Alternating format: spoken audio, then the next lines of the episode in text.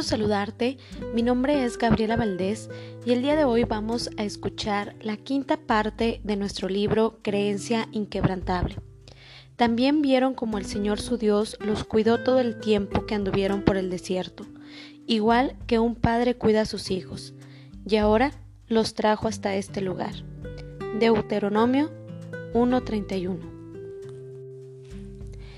Atravesar el desierto que se me presentó en 2008 fue definitivamente el reto más grande de mi vida. Aquella visión de éxito que yo había invitado a tener en la reunión con los líderes y que parecía ser tan real para todos, empezaba a desvanecerse en la cabeza de todos los que habían decidido emprender el camino junto conmigo. Lo más difícil era ver a líderes que estaban acostumbrados a ganar tres mil reales por mes, ganar diez veces menos, padres y madres que habían depositado su fe en mí, creyendo en este sueño, sin dinero para pagar lo básico de sus casas. El poco de dinero que yo tenía prácticamente lo distribuía entre la gente. La veía a Dielsa, que era separada y estaba ganando menos que un salario mínimo, y me sentía en la obligación de ayudarla. Así como Dielsa estaba Marcia, Rosana, Eliene personas que estaban conmigo hace tantos años y ahora pasaban necesidades. Pero la mayor dificultad, sin sombra de dudas, era conmigo mismo. Dentro de mí convivían dos enemigos, el que quiere abandonar todo y el que se incentivaba. Mientras uno me hacía sentir mal, diciéndome que yo había hecho que todos fueran a parar al fondo de un pozo. El otro me decía, si tú fueses responsable, solo tú puedes ayudarlos. Era así que convivía con estos dos tipos que comenzaban a ganar forma y color dentro de mi mente. Yo siempre fui mi crítico más severo y mi incentivador más animado, pero nunca había sentido un dilema tan grande dentro de mí. Sabía que tenía que recompensarme, pero también necesitaba criticarme. Aunque uno quiere, no se engaña ni a Dios ni al hombre que yo veía todas las mañanas en el espejo. La batalla entre el que quiere abandonar todo y el que incentiva fue lo suficientemente fuerte para desestabilizarme. Tenía plena conciencia de que era una verdadera batalla de gigantes. Sabía que era yo el que me derrotaba y era yo el que me alentaba, que me llevaba hacia la cima. Nuestro sentido de responsabilidad era aún mayor, porque incluso mi estado frente a aquella situación dependía de mí. Todo, absolutamente todo empezó a salir mal. Cuando digo mal, digo muy mal. Y el ser humano tiende al confort. La naturaleza humana tiende a entrar en zonas de confort. Todos nosotros tenemos una zona de confort y nos sentimos atraídos por ella. Por eso es muy importante saber una cosa. En la zona de confort no hay progreso. Cuando todo está bien, no progresas ni amplías tus límites. En este periodo de intenso aprendizaje me desafiaba día tras día y estaba en la peor zona de incomodidad del mundo, sin nada y con todo y todos contra mí. Aunque nadie me acusaba directamente por este fracaso, yo me exigía y tenía miedo. Hoy sé que el miedo era una reacción normal dentro de aquella situación, ya que somos de carne y hueso. Recuerdo una fábula que mi padre nos contaba cuando éramos niños. Esta fábula hablaba sobre un joven indio que se acercó a su abuelo para pedirle un consejo, porque a veces se sentía tomado por la rabia y el miedo. El viejo indio lo miró profundamente a los ojos y le dijo, Yo también, mi nieto, a veces siento gran odio de aquellos que cometen injusticias sin sentir ningún arrepentimiento por lo que hicieron, pero el odio corroe a quien lo siente y nunca hiere al enemigo. Es como tomar veneno y desear que el enemigo muera. También siento miedo en algunas situaciones. El joven lo miró sorprendido y el abuelo añadió, Muchas veces luché contra estos sentimientos. Es como si hubiera dos lobos dentro de mí. Uno de ellos es bueno y no hace daño. Vive en armonía con todo a su alrededor y no se ofende ni entra en pánico. Solo lucha cuando hay que hacerlo y de la manera correcta. Pero el otro lobo rebalsa de ira y culpa a todos cuando nada funciona. Ante cosas insignificantes es capaz de enfurecerse. Se pelea con todos, todo el tiempo, sin ningún motivo. La ira y el odio que se siente son enormes y por eso no mide las consecuencias de sus actos. Es una ira inútil, pues con ella nada cambiará. A veces es difícil convivir con estos dos lobos dentro de mí, pues ambos intentan dominar mi espíritu. El chico lo miró intensamente a los ojos y le preguntó, ¿Y cuál vence? El abuelo sonrió y respondió bajito, el que yo alimento. Incluso sin sufrir ninguna injusticia, tenía dos lobos dentro de mí y necesitaba saber cuál de ellos alimentar. ¿Cuál iba a vencer esa batalla? ¿El que quiere abandonar todo o el que incentiva? ¿A quién iba a alimentar? Este yo inseguro, este yo con miedo, que era natural que se manifestara, no podía entender cómo el yo obstinado conseguía seguir adelante. Era como si riera de la Big View, del yo lleno de entusiasmo, que continuaba disciplinadamente caminando hacia adelante. Otra cosa que yo aprendí día tras día era que todo el mundo necesitaba motivación y entusiasmo, pero que lo más importante en estos momentos como ese era tener disciplina. Sabía que lo que me llevaría al siguiente paso era la disciplina. Hoy les digo a las personas que, aunque estén desmotivados, no pueden dejar de caminar. Hay que tener la disciplina necesaria para seguir caminando y hacer lo que hay que hacer. En el auge del desierto yo no llevaba un centavo a casa y tuve literalmente una gran tentación que quería desviarme del camino. Un grupo empresarial que había nacido grande estaba en una fase de formación de nuevos equipos y me invitaron a ocupar el cargo de director de venta de la empresa. El ritmo acelerado de la decadencia de mi empresa no me hizo desistir. La mayoría se preguntaba de dónde sacaba fuerzas y cómo seguía creyendo a pesar de que todos los escenarios eran negativos. Recuerdo claramente el día que me llamaron por teléfono. Era Marcelo Pineiro, a través de una agencia que hacía la selección del personal para armar un departamento de ventas de esta empresa. Esta empresa me invitaba a ocupar el cargo mostrándome los números del salario que me ofrecía. Nunca había ganado valores así. En ese momento recordé una frase de Steve Jobs que dice, enfocarse no significa prestar atención en todas las cosas, aunque parezcan buenas. Enfocarse es prestar atención en lo que estás haciendo, ser determinado y no mirar hacia los costados. Enfocarse es saber decir no. Marcelo sabía que yo tenía competencia y aquello de cierta manera me sirvió como una inyección de entusiasmo porque si alguien con tanto conocimiento de mercado me estaba invitando a ocupar un cargo tan importante era porque, de hecho, yo tenía algo para ofrecer. Tener ante mí una oferta como esta, en un momento en que yo no tenía nada, era algo que se resume en una única palabra, tentador. Pero el amor por la misión y por las personas de Ginodé me encadenaban a, Ginodé. Además, yo tenía fe de que la empresa sería grande y una creencia absurda de que este periodo iba a pasar, incluso con todas las pistas que aún nos tomarían un buen tiempo superarlo. Yo sabía cuál era la diferencia entre ser obstinado y ser terco, y sabía que existía una línea tenue entre estas dos palabras y reacciones.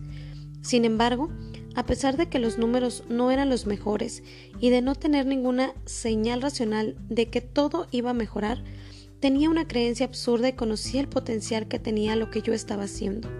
Sabía que había personas excelentes a mi lado y productos de altísima calidad.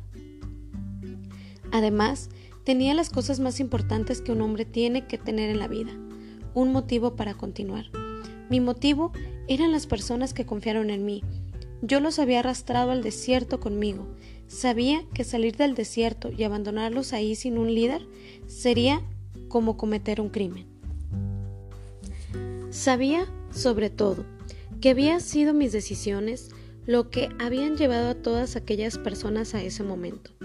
También entendía que en un momento de duda y miedo no podía olvidar dos características esenciales y fundamentales que un hombre de éxito debe tener, lealtad y gratitud. Cuando estamos en momentos donde la duda y el temor se hacen presentes, es común que olvidemos estos valores imprescindibles. Estos valores necesitaban ser respetados en este momento. Eran valores que yo había aprendido con mis padres a lo largo de la vida y en los que me había enfocado con mucha intensidad. Sabía que para alcanzar mis objetivos sería esencial ser leal y agradecido a las personas y a las oportunidades que cambiarían nuestra vida. Cuando pensé en, en Dielsa, la persona que le había ofrecido una oportunidad a mi madre y la invitación para que mis padres partieran de una presentación de negocios que cambiaría la vida de ambos, solo pensaba en gratitud. Gracias a Dielsa, mis padres habían conocido la estrategia de ventas directas que había cambiado completamente nuestra vida. Era por eso que yo sabía que siempre le sería grato. La gratitud y la lealtad son más que sentimientos, son decisiones. En el auge de nuestro desierto, cuando recibí aquella invitación para trabajar como director de ventas de una compañía que estaba entrando en el mercado, era un momento difícil en el que yo no llevaba un centavo a casa. Tuve claro cuál era la decisión correcta. A pesar de haber recibido una propuesta que parecía irrecusable, recordé mi decisión de ser grato y leal a las personas que me habían ayudado a cambiar de vida y a las que me habían presentado la oportunidad de negocio que está en transformación. Recordaba la promesa que le había hecho a Dielsa, la promesa de que yo iba a transformar aquel escenario, no importaba lo que pasara. Ella, la persona que nos ayudó a transformar nuestra vida, no seguiría ganando una comisión equivalente a un salario mínimo. Yo le había prometido que cambiaría ese escenario y que ella alcanzaría ingresos mensuales de por lo menos diez mil reales durante toda su vida. Era gracias a esa promesa que yo sabía que tenía que honrar mi palabra, tenía que ejercitar mi lealtad y mi gratitud. No podía darles la espalda y dejarlos a todos en el desierto. Hoy, en marzo del 2018, Dielsa gana casi 10 veces más de lo que le prometí. Y como este, hay muchos otros ejemplos de que la lealtad y la gratitud marcaron mucho la diferencia. En el desierto es necesario encontrar motivos claros para seguir caminando. Yo tenía mis grandes motivos. En primer lugar, mi familia, mi esposa y mis hijos, después decenas de personas y líderes que habían confiado en mí. Además de todo, tenía a mis hermanos. ¿Cómo podría dejar a mis hermanos? Les diría, quédense ahí. No se preocupen, los arrastré al desierto, pero ahora hagan lo siguiente. Tú eres farmacéutico, abre una farmacia. Tú puedes trabajar de empleado para cualquiera y tú eres abogada. Lo más curioso era que siempre que creí que las parejas tienen que estar de acuerdo en todo.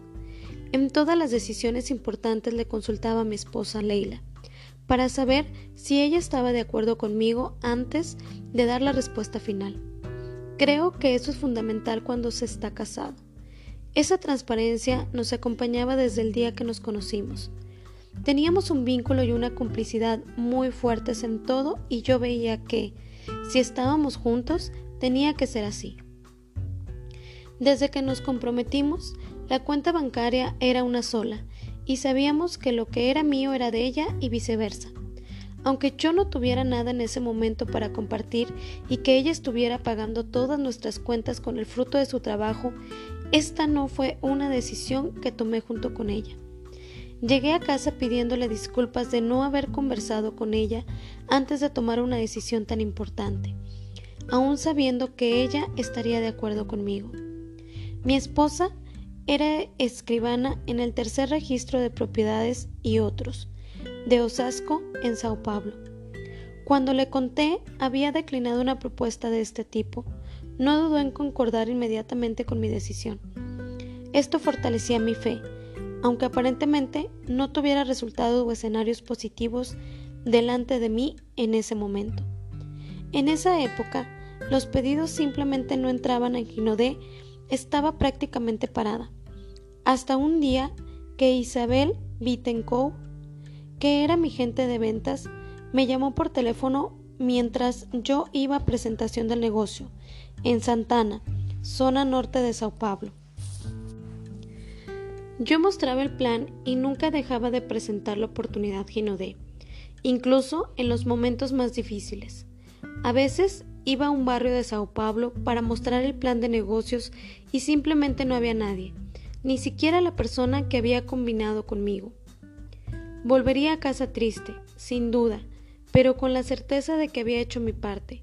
Había ido al lugar caminando y dando 100% de mi esfuerzo, incluso si nadie me esperaba un día. El día siguiente saldría nuevamente a hacer mi parte. Dar todo de mí me hacía estar seguro de que al día siguiente me levantaría e iría a la próxima APN para mostrar un plan más. Sandro, me dijo, incluso antes de que yo le dijera hola. No sabes lo que pasó. Gloria a Dios. Me entusiasmé y paré el coche para oírla. Yo estaba tan confiado en la victoria que su tono de voz ya me animaba. ¿Qué pasa, Isabel? ¿Cuál es el motivo de esta felicidad? Tenemos un montón de pedidos, fue su respuesta. Mi corazón se aceleró y abrí una sonrisa de oreja a oreja. Era como la confirmación de que todo iba a salir bien. Lo sabía, pensé. Comencé a llorar de alivio y felicidad. ¿Cuántos pedidos? Mil pedidos, dijo entusiasmada. Colgó y me dirigí al evento emocionado, agradeciéndole a Dios. He sido entendido, mi Señor. Gracias. Me quedé pensando que ese receso sombrío había pasado y que a partir de aquel día correríamos a toda máquina hacia el crecimiento. Entré en el evento lleno de energía y antes de que pudiera saludar a la gente, Isabel me llamó de nuevo. Imaginé que eran más buenas noticias. Su voz, esta vez, no era la misma. Sandro. Yo respiré profundamente. Dime, Isabel. Es que... Suspiró y continuó. Fue un error del sistema. No hubo pedidos. Ahí estaba yo, delante de 20 personas que me observaban y yo tenía que decirles que todo iba a salir bien. Era un desafío muy grande. Durante los días que siguieron, yo intentaba aferrarme a mi creencia de que todo funcionaría. Yo tenía un lado espiritual muy fuerte y por encima de todo. Creía que iba a poder conducir a esas personas hacia un nuevo oasis de abundancia y bonanza. Además de mi lado espiritual, de esa creencia muy fuerte, insistía que para vencer en el desierto necesitaba, sí o sí, una gran meta. Sabía que se necesitaba un objetivo. Todo el mundo necesita un objetivo o no caminaría a ninguna parte. Solo se camina cuando hay un objetivo. No importa si no se sabe si el camino es el correcto. En el desierto no hay como saber si el camino es el correcto, pero sabes que estás caminando hacia algún lugar. En tu cabeza, en tu mente, en su corazón, estás caminando hacia algún lugar. Este lugar tiene que ser muy especial. Este lugar tiene que hacer todo valer la pena. No será necesariamente fácil, pero tiene que valer la pena. Con esto en claro sabía que era necesario alimentar esta ilusión y caminar. Era necesario mirar y decirme a mí mismo, estoy caminando hacia mi sueño. No sé si el camino es este, pero estoy caminando hacia mi sueño y hacia mi objetivo. Con esto es la cabeza, algo que me decía que iba a encontrar el camino correcto y confiaba en esta intuición. Yo suelo decirle a quien atraviesa un desierto que visualice dónde quiere llegar ¿Cuál es su meta?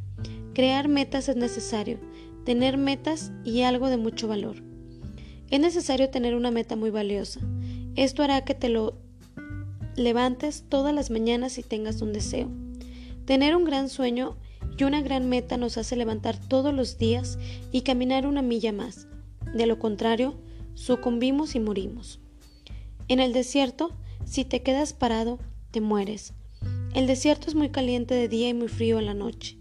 Para vivir en él necesitas tener un objetivo muy claro, algo muy valioso, una meta muy valiosa. Sea cual sea, si la tienes, puedes estar seguro de que vas a tener el éxito que deseas. Si tu desierto es una enfermedad, imagínate curado. Necesitas tener esa visión. Tienes que imaginarla después. Tienes que tener ese cuadro mental positivo dibujado en tu cabeza y en tu corazón. Tienes que conseguirlo hoy, sentirlo hoy. Es necesario que lo hagas y tener una actitud fuera de lo común, una actitud diferente que la del promedio de las personas, superior a la del promedio. Yo siempre digo que el mundo está lleno de personas promedio. No tiene nada de malo estar en el promedio, pero las personas que actúan como el promedio tendrán resultados promedio. Es necesario vencer al crítico interior, al miedoso interior y mostrarle que puedes tener una actitud por encima del promedio. Todo el mundo puede. No creo en los elegidos, no creo que Dios nos mire y diga lo siguiente, mira, quiero que este tipo tenga éxito o quiero que ese tipo sea un fracasado. No lo creo. Es lo mismo que mirar a mis hijos y elegir uno de ellos. Eso no existe. ¿Por qué uno tiene éxito y otros no? No soy yo el que elijo, depende de ellos, es una elección individual. Yo sabía, por encima de todo, que todavía creía en lo que mi madre me había dicho años atrás. Nacer pobre no es una elección, morir pobre lo es. Y para no morir pobre, no necesariamente tienes que ser rico o millonario, tienes que ser feliz. Para mí, el éxito siempre tuvo mucho más que ver con felicidad que con dinero. En esa época yo conocía mucha gente con dinero pero infeliz. No quería ser alguien con dinero y vacío. Durante esta travesía hubo desafíos y en un momento de desesperación, de dolor y duda, necesité huir. Has acabado con el negocio de la familia. Escuchar esto de personas cercanas fue muy difícil y muy duro, pero yo sabía, por encima de todo, que no era algo que le salía de adentro y principalmente que aquello no venía de sus corazones. Aunque la escena continuara desastrosa, ninguno de mis hermanos abandonó el barco o pensó tener una profesión en paralelo. Lo más importante era no quedar separado. Yo siempre digo lo siguiente, en el desierto puedes hacer cualquier cosa, no importa qué desierto es. Puede ser un profesional o un personal. No importa, todo el mundo en algún momento de su vida pasará por uno. Aprendí una cosa, que en el desierto puedes hacer lo que quieras. Puedes llorar, puedes pelearte con Dios, puedes quejarte, puedes hacer cualquier cosa. Lo único que no puedes hacer es quedarte parado. El desierto no es un lugar para quedarse parado. En el desierto tienes que caminar. Un día lo atraviesas por completo. No dudes que así será. Un día el mal momento acaba, pero cuando se está en el desierto no se ven sus fronteras y yo realmente no podía ver dónde estaba. Incluso con la creencia absurda de que todo iba a salir bien. Tenía miedo y de vez en cuando dudaba. Eso no significa que a veces no me equivocara. Eso no quiere decir que a veces no me sintiera inseguro. Fe, para mí, es que haces con el miedo. Por más que estés inseguro, por más que sea difícil creer que todo va a salir bien. Había días que llegaba Ginodé que era una fábrica muy pequeña, yo oía una voz que me decía, ¿qué estás haciendo aquí? Este negocio se acabó. Has acabado con el negocio de tu familia. Esta voz insistía en hacer que me rindiera. Era una voz que venía de adentro, la de un saboteador, la del crítico interior, del yo con miedo. Esa era mi voz.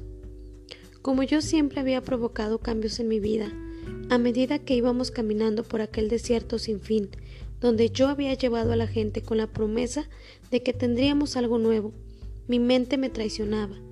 La primera vez que sucedió, estaba entrando a la fábrica. Abandona. Miré alrededor y no había nadie. Era una voz que hablaba conmigo y quería persuadirme a rendirme. Ríndete, Sandro, la voz insistía.